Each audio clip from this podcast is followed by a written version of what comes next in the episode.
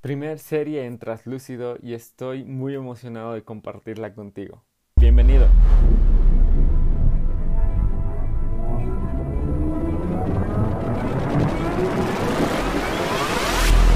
Bienvenido a una experiencia diferente, donde no se trata que estemos de acuerdo, pero sí de que apliquemos verdades. Esto es Traslúcido.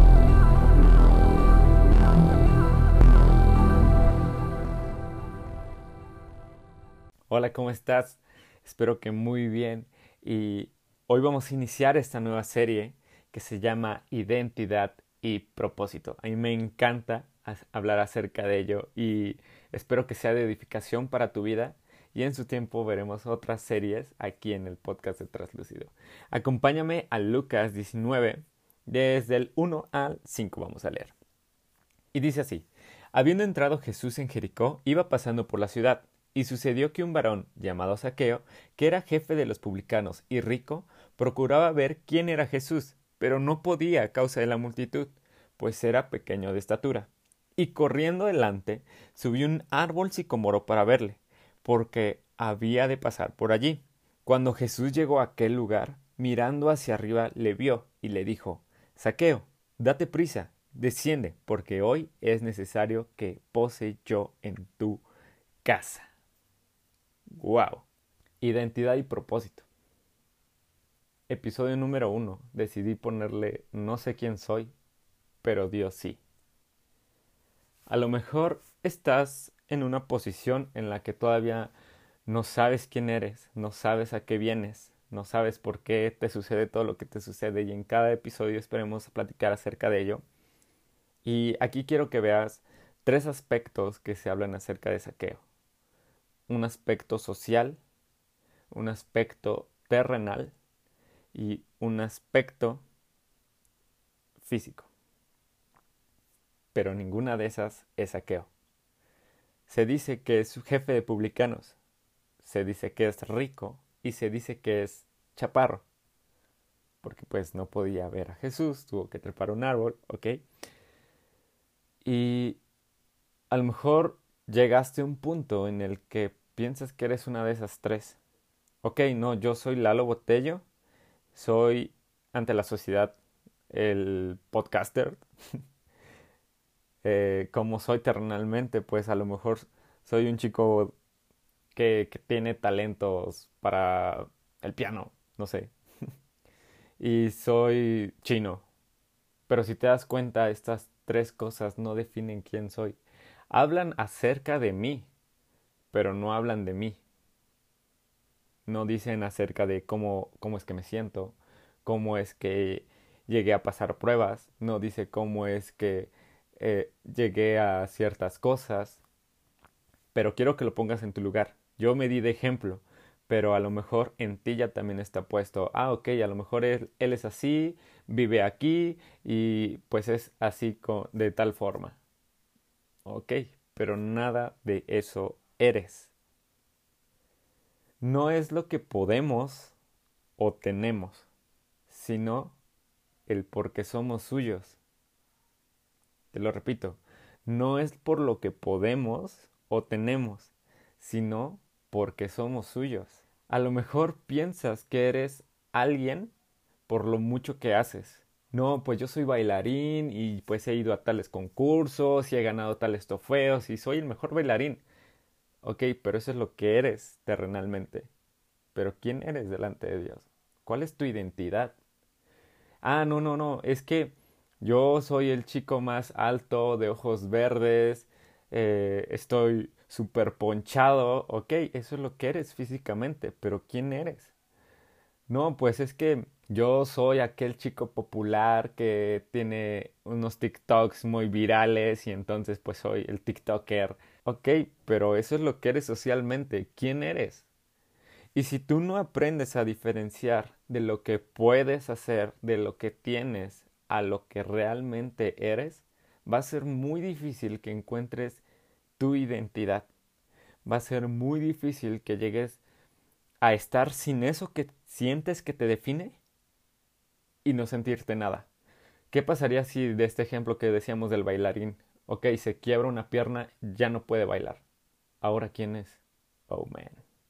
Ok, hablamos de este chico uh, güero alto de ojos verdes que está súper ponchado. Ok, y si igual por otro accidente ya no puede hacer ejercicio, se lastimó, a lo mejor eh, ya no es güero, se quemó la piel porque fue a Acapulco, no sé. Y entonces ahora quién es? Ok, y, y si un día la plataforma TikTok como en Estados Unidos pierde su vigencia y la sacan del mercado, entonces ya no es TikToker, entonces ahora quién es? Exacto. Nada de lo que puedes hacer y nada de lo que tienes te define. Nada, absolutamente nada. Si estás pensando, oh, rayos, es que yo era el chico de ojos verdes en toda la iglesia. Bueno, déjame decirte que no es lo que eres, es lo que tienes. Dios te lo dio.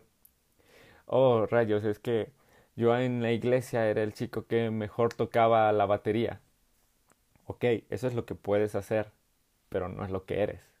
Y entonces, a lo mejor ya llegaste al punto de rayos. entonces no sé quién soy. Déjame decirte que yo no te puedo decir quién eres, pero la palabra de Dios sí puede decirte. Si te das cuenta, en un aspecto muy singular, cuando Jesús le habla a Saqueo, jamás le dice, hey, Saqueo, el que era eh, rico, ven para acá. Jamás. Hey, Saqueo, ven, el que es jefe de los publicanos, ven para acá. Jamás. Hey, Saqueo, el chaparrito que se subió al árbol, ven, ven para acá. Jamás. Para Jesús no eres lo que puedes hacer. Jesús y Dios mismo te llama por tu nombre. Así es, exactamente para el día de hoy existen más de 33 billones de personas en el planeta Tierra. Porque pues hay unos en la estratosfera. Y Dios conoce tu nombre. Y Dios conoce el número de cabellos que tienes en tu cabeza. Dios conoce exactamente quién eres porque Él te creó. Él te hizo a su imagen y semejanza. Vamos a detenernos aquí tantito. ¿Qué? ¿Dios te conoce por tu nombre? Sí. Creas o no creas en Él, Él sabe quién eres tú y sabe lo que estás haciendo. Es un Dios omnipresente, omnisciente, todo lo sabe, todo lo ve, en todo lugar está. Y es por ello que sabe exactamente qué estás haciendo en este momento, qué estabas haciendo hace 5 o 10 minutos, sabe qué estabas haciendo el día de ayer y sabe lo que harás el día de mañana. Dios conoce eso. Y hoy quiero decirte acerca de las cosas que la Biblia habla acerca de ti, porque eres todas y cada una de esas cosas delante de los ojos de Dios. Al ser hijo y reconocer que Dios es tu Padre, eres escogido, eres aceptado, eres adoptado, eres perdonado, eres parte de su herencia eterna, te ha dado el sello del Espíritu, te ha dado misericordia y amor, la sabiduría y el conocimiento vienen a ti, el poder divino viene a ti, eres parte de su familia, eres parte de la promesa de la bondad eterna y eres parte del plan de Dios la unidad y la paz para todos los creyentes. Eres parte de su ciudadanía y tienes acceso a Dios por medio de Cristo. Te acabo de resumir básicamente lo que dice Efesios acerca de ti. Si lo quieres leer con calma, te leí desde Efesios 1 hasta Efesios 3, porque esto es acerca de las bendiciones que, que Dios ha dado y que te reconoce cada vez que tú lo conoces como Padre. Tu identidad no se encuentra en lo que haces o puedes hacer, sino en lo que Él te ha dado. Y eso es lo más importante.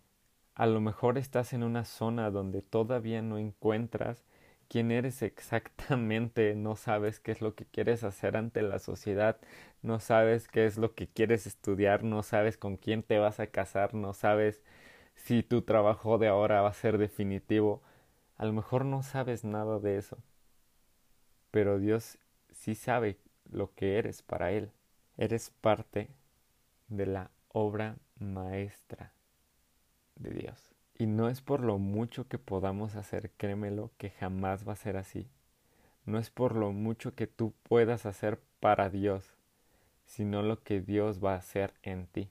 Porque el fin y propósito es que la obra que Él empezó en nosotros se termine y perfeccione hasta que Él venga. Así que no te preocupes si eres cristiano, si eres de la familia en Cristo y entraste en una crisis emocional, si entraste en una ansiedad porque todo a tu alrededor se derrumba, porque las cosas que pensaban que eran estables ya no lo son, porque a lo mejor se te está cargando más la mano en ciertas cosas. Nada de esto va a importar al final, sino tu relación con Dios. Y a lo mejor ya lo has escuchado, pero déjame decirte que todo va a estar bien, todo va a estar bien. De eso voy a hablar un poco acerca de ello en el siguiente episodio que neta estoy esperando que ya salga, porque hoy quiero que reconozcas quién eres para Dios. Tómatelo con calma. No significa que vayamos a minimizar los problemas, pero sí vamos a analizarlos desde la perspectiva en la que Dios lo ve porque no eres nada de lo que la sociedad dice, no eres nada de lo que puedes tener, no eres nada de lo que eres físicamente para Él. Aunque Él te creó de la manera perfecta, no te acomplejes, no eres chaparro porque eres el más chaparro de los chaparros, no es porque eres moreno y vas a ser el más moreno de los morenos. No te acomplejes por lo que eres físicamente. No te acomplejes por lo que tienes. No te acomplejes por lo que no tienes, ¿sabes? Sino que todo esto llévalo cautivo, lleva tus pensamientos cautivos al trono de la gracia y Dios va a pulirte. Oh, es que fui chaparro para ser de los primeros en pasar en la fila de Six Flags. ¡Wow! Es que soy morenito porque tengo menos probabilidades de que me dé cáncer de piel wow, es que no tengo un auto porque a lo mejor me habría accidentado. ¿Te das cuenta que todo tiene un propósito? La identidad que Dios te da, lo que te dio, lo que no te dio, lo que eres físicamente, lo que no eres físicamente, Dios sabe exactamente por qué te lo dio. Y a partir de ello te va a formar para hacer algo mejor, para ser más en su nombre para que te parezcas más a su Hijo y aún así te ama. Dios te ama. No sé cuántas veces te lo han repetido, pero que esta sea otra y que esta vez perfore tu corazón. Dios te ama. Neta, ya te estoy spoileando todo el siguiente episodio, pero aunque tu padre y tu madre te dejare, yo estaré contigo.